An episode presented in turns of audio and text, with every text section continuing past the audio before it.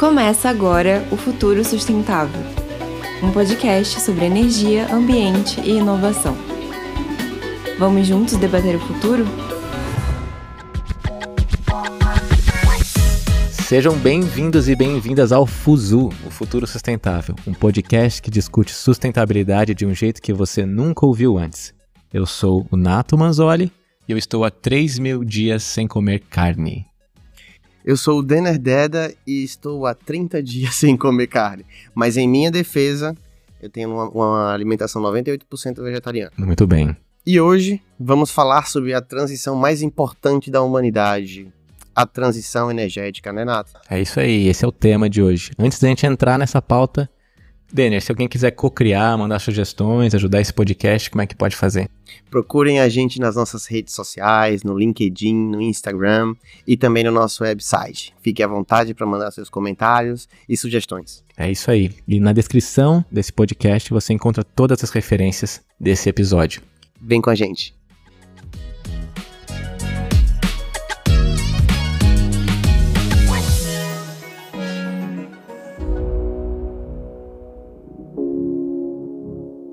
Denner, então antes da gente entrar no tópico, eu quero perguntar para você sobre viagem, tá bom? Então me conta qual que é o seu sonho de consumo para fazer uma viagem, onde você gostaria de ir? Olha, atualmente eu tenho namorado muito Singapura.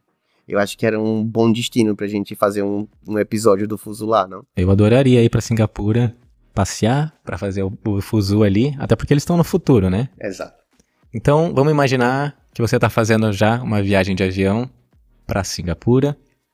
E num dado momento dessa viagem, o piloto solta a seguinte mensagem: Senhores passageiros, acabamos de descobrir um problema no motor e nós não vamos conseguir terminar a nossa viagem. A única forma de fazer isso é trocando o motor.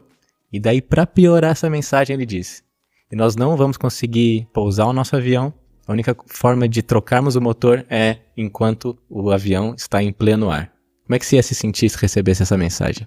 Eu ia me sentir muito mal. por que, que eu saí de Sergipe, né, nesses momentos? Singapura, por que, que eu escolhi por Singapura? Quê? Por quê? Mas sim, eu acho que na primeira, no primeiro baque eu ia ficar um pouco em choque, mas depois o engenheiro aqui dentro ia tentar, tá, o que é que a gente tem de recurso, o que é que a gente tem de tempo, como é que a gente consegue fazer isso, Nato? Com certeza. Bom, por que eu tô falando sobre isso? É porque transição energética é exatamente trocar o motor do nosso avião, que é a Terra, que é baseado em combustíveis fósseis, em carvão, por um novo motor que vai ser baseado em energias renováveis, em sustentabilidade. Só que tem um agravante aqui. A gente não está parando a economia, a população continua crescendo, a produção, o consumo continua crescendo. Ou seja, a gente não está parando o avião para fazer essa transição. Me parece uma tarefa muito árdua, né? Aproveitar todo, todas as fontes de energia primária que a gente tem hoje em dia e tá parando um pouco essa dependência do fóssil para estar tá cada vez mais indo para uma transição livre de carbono. Sim. E você falou de energia primária. Energia primária é toda energia que vem diretamente da natureza, então seja por um lado combustíveis fósseis, mas o sol também é uma energia primária e todas as energias renováveis vêm do sol, inclusive eólica, porque o que faz a gente ter vento é é o sol, é você esquentar o ar em diferentes áreas e por isso que a gente tem energia eólica. Então, uhum. dando esse parênteses. Vamos agradecer a Deus pelas áreas de alta e baixa pressão no globo, né?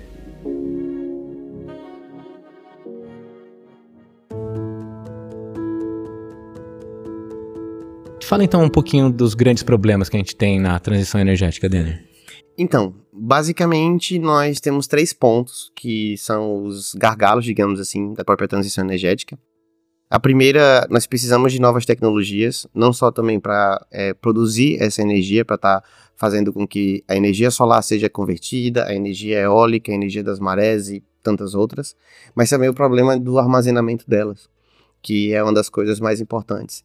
Isso sem falar de novos combustíveis que estão surgindo, da maneira que a gente vai lidar com eles. Aqui vou fazer só uma menção rápida também ao próprio hidrogênio e outras matrizes, como por exemplo o caso futurista, que a gente pode voltar depois, da fusão nuclear. Aproveitando um pouco também essa parte energética, a gente pode falar da própria eficiência, porque é necessário que os nossos sistemas, muitos deles arcaicos e de outras gerações tecnológicas, trabalham com um potencial de eficiência muito abaixo do que a gente pratica hoje. Então aqui é muito importante é, a questão do isolamento térmico, da pobreza energética e entender que a eficiência passa também por eletrificar muita coisa. O que hoje a gente utiliza, por exemplo, para queima de combustíveis fósseis como o gás natural e a própria gasolina e o diesel, a gente tende a eletrificar com o tempo para fazer com que nesse processo dependamos só de fontes renováveis de energia. Nesse processo de eletrificação da indústria, dos sistemas, dos transportes, a gente vai ter um aumento gigantesco da demanda. Então, a gente tem dados, por exemplo, da IRENA, que é a Agência Internacional de Energia Renovável, e só para a gente comparar aqui um pouco dos dois cenários. Em 2020 a gente gerou, lembrando que a gente teve pandemia em 2020, 27 petawatt-hora de energia, que é basicamente 10 elevado a 15. Eu não consigo nem imaginar, nem colocar no papel que é 10 elevado a 15 petawatt de energia. É muita energia. É muita energia. Mas sabe o que, que vai ser mais? Se a, gente, se a gente quiser evitar que a gente tenha uma subida de 1,5 graus até 2050, a gente vai precisar gerar 90 petawatt-hora de energia, ou seja, três vezes mais. Meu Deus, três vezes mais. Três vezes mais e ainda a gente vai precisar de uma penetração de 91% de energias renováveis na nossa matriz energética. Pra, óbvio, não adianta nada aumentar a geração se essa geração continuar sendo uma geração de energia suja.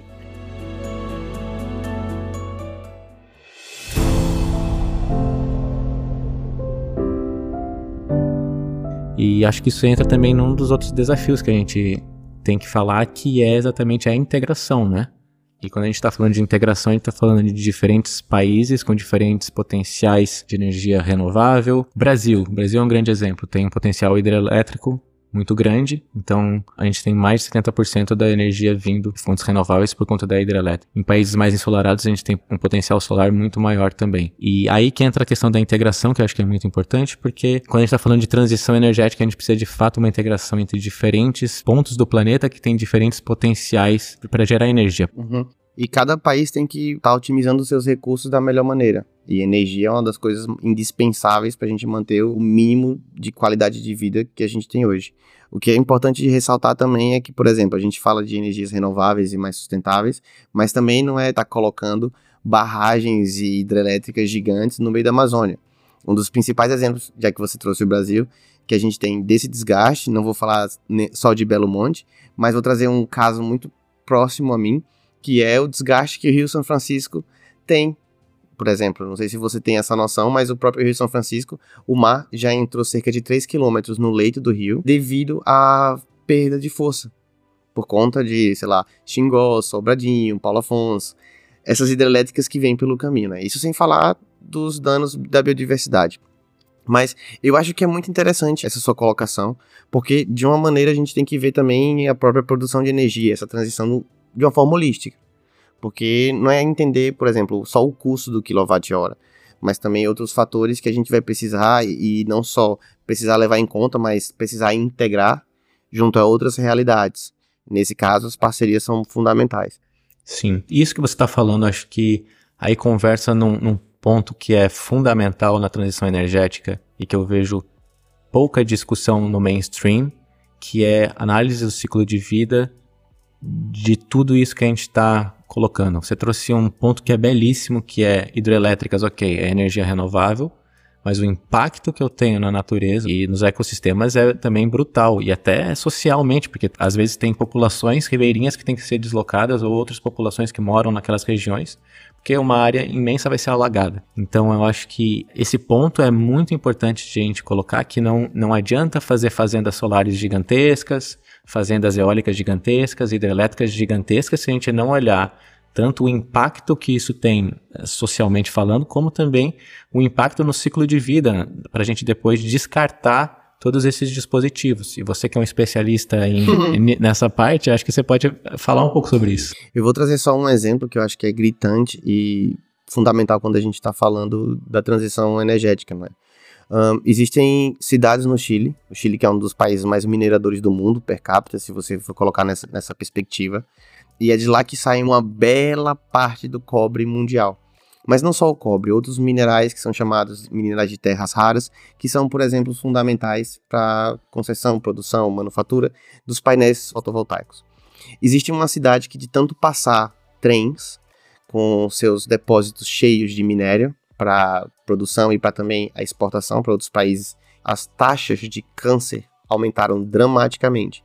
E isso através principalmente do vetor aéreo.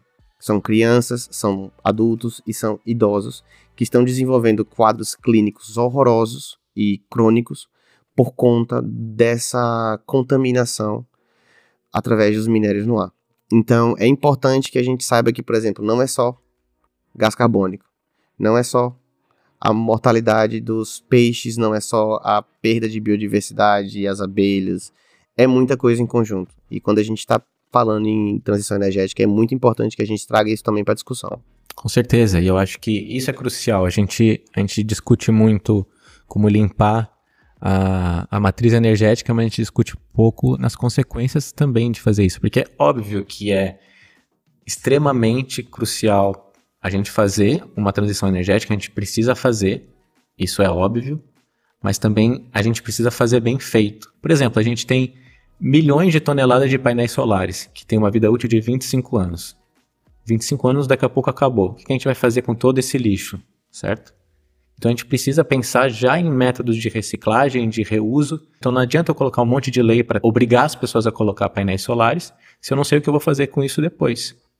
E também a gente tem que fazer uma análise completa do sistema para ver se vale a pena energeticamente eu colocar painéis solares em residências, porque às vezes não faz tanto sentido eu colocar assim. A emissão que eu vou estar para manufaturar esses painéis é maior do que eu vou ter em geração de energia posteriormente. Eu vejo esse greenwash da legislação no sentido de, ah, ok, estou fazendo aqui, estou mostrando que eu estou tentando descarbonizar a minha economia, mas no fim do dia não há um planejamento holístico, né, que nem você falou no começo, de todo esse processo que é essencial. Uhum.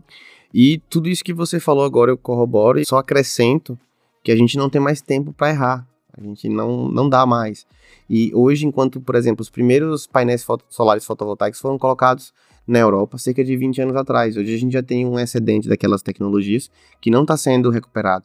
Um das principais, dos principais termos que a gente fala também é a questão da mineração urbana, que é você, por exemplo, em vez de estar tá indo em outro, sei lá, fazer extração de algum recurso mineral no, no, no solo, numa, numa mina, é você olhar, por exemplo, potenciais lugares, construções antigas ou potenciais fluxos urbanos que saiam desses mesmos materiais onde a gente possa fazer a separação e, por exemplo, reaproveitar o silício de um painel de 25 anos atrás entendeu?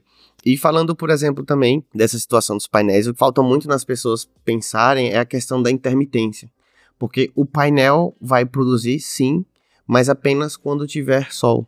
E também depende se o dia estiver nublado, se não tiver. Da mesma maneira que a torre eólica, ela vai produzir também energia, mas isso depende muito do vento. E você consegue controlar quando é que o sol vai brilhar e quando é que o vento vai soprar, Nato? Ainda não, acho que ainda está difícil a gente chegar nesse nível de, de controle da, das forças da natureza. Uhum. E eu queria saber, já que, pronto, o Nato estudou um pouquinho mais do que eu, o que é que tem a ver essa questão também da própria intermitência com a qualidade da energia que passa na rede, com a maneira que a gente também precisa estar tá armazenando e tendo a preocupação para otimizar as redes e as produções que a gente tem conforme o navegar do sol? Achei bonito o navegar do sol, poético. Não, a intermitência, eu acho que é um dos grandes problemas aqui quando a gente está falando de uma maior penetração de energias renováveis na rede elétrica. Foi que nem você colocou. A gente não consegue controlar quando o sol vai brilhar, nem quando o vento vai soprar. Óbvio que existem muitos modelos atualmente, e com Big Data a gente tem modelos de, que são muito precisos para a gente conseguir prever. Olha que as alterações climáticas estão chegando aí. Vai ficar mais difícil da gente prever. Mas a gente consegue antever, né? A gente tem modelos preditivos muito bons. Mas a gente não consegue controlar ainda o clima, a gente nunca vai conseguir, muito provavelmente. Mas voltando, quando a gente fala de intermitência, um dos grandes problemas na rede elétrica é a inércia da rede elétrica. O que é a inércia? Quando eu estou fazendo a geração de energia, eu tenho que ter um mínimo de energia, uma base, que é onde estão a indústria, sistemas que são necessários e essenciais para a sociedade. Então, isso é uma energia, uma demanda de energia que nunca muda. Então, normalmente eu faço isso com combustíveis fósseis, porque eu consigo ir queimando combustível fóssil. Se eu preciso de um pouco mais, eu queimo um pouquinho mais. E essa mudança na minha demanda, demanda de base, é quase instantânea quando eu estou queimando combustíveis fósseis. Agora, quando eu coloco no meu mix energético energias intermitentes, como são eh, as energias renováveis, eu não consigo falar, eu quero produzir um pouquinho mais de luz solar agora para que eu tenha mais energia. Isso é impossível.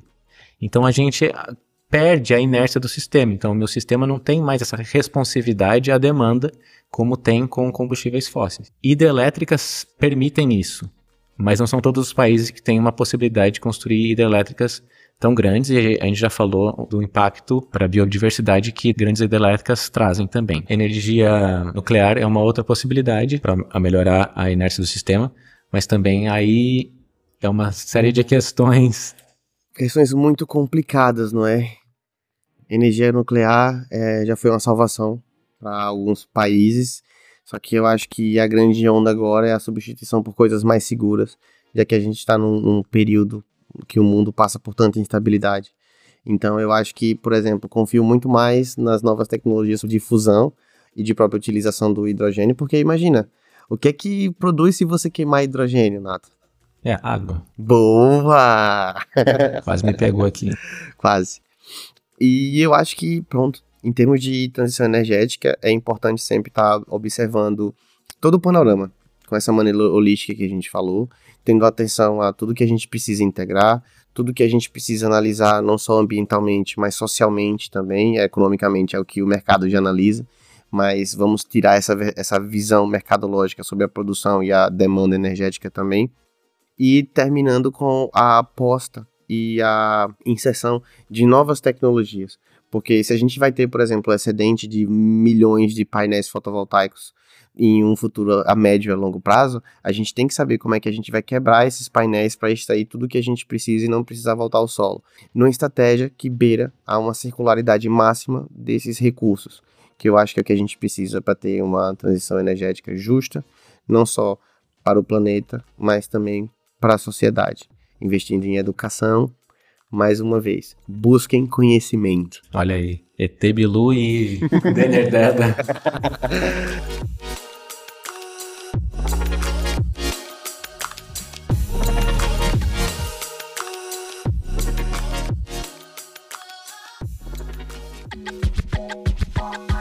Deda. Então, Nato, queria perguntar qual é a dica de conteúdo de hoje. Ok, então hoje a gente tem uma dica que é um documentário, se chama O Lado Negro das Energias Verdes, e fala sobre os impactos irreversíveis, claro, das mudanças climáticas, mas ele também faz essa crítica à Revolução Verde, que foi um pouquinho do que a gente trouxe aqui, que não basta apenas trocar a matriz energética se a gente não pensa no que vai impactar e como vai impactar a sociedade.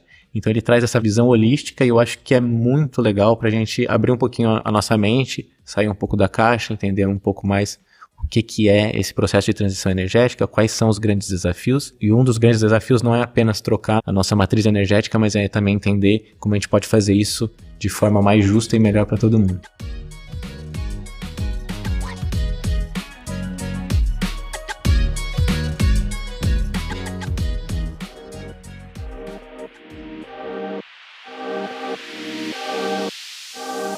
Se eu puder voltar agora a uma coisa que você me perguntou lá no começo do episódio. Eu não quero ir pra Singapura mais não, Nato. Só porque o avião vai cair ou porque... Não, eu acho que eu me sentiria mais confortável numa viagem para Marte. Entendeu? Porque eu teria mais tempo disponível dentro da aeronave para estar tá junto da equipe tentando balancear os recursos e o tempo disponível para ver se a gente conseguiria fazer essa transição de motor da melhor maneira possível. E eu acho que é isso. Isso aqui foi apenas um insight de transição energética, tem muito mais coisas pra gente falar, provavelmente a gente vai voltar nesse tópico. Mas a mensagem que a gente quer passar da transição é que também não adianta a gente estar tá adotando tudo cegamente e lembrar que a nível micro, cada ação que a gente toma conta.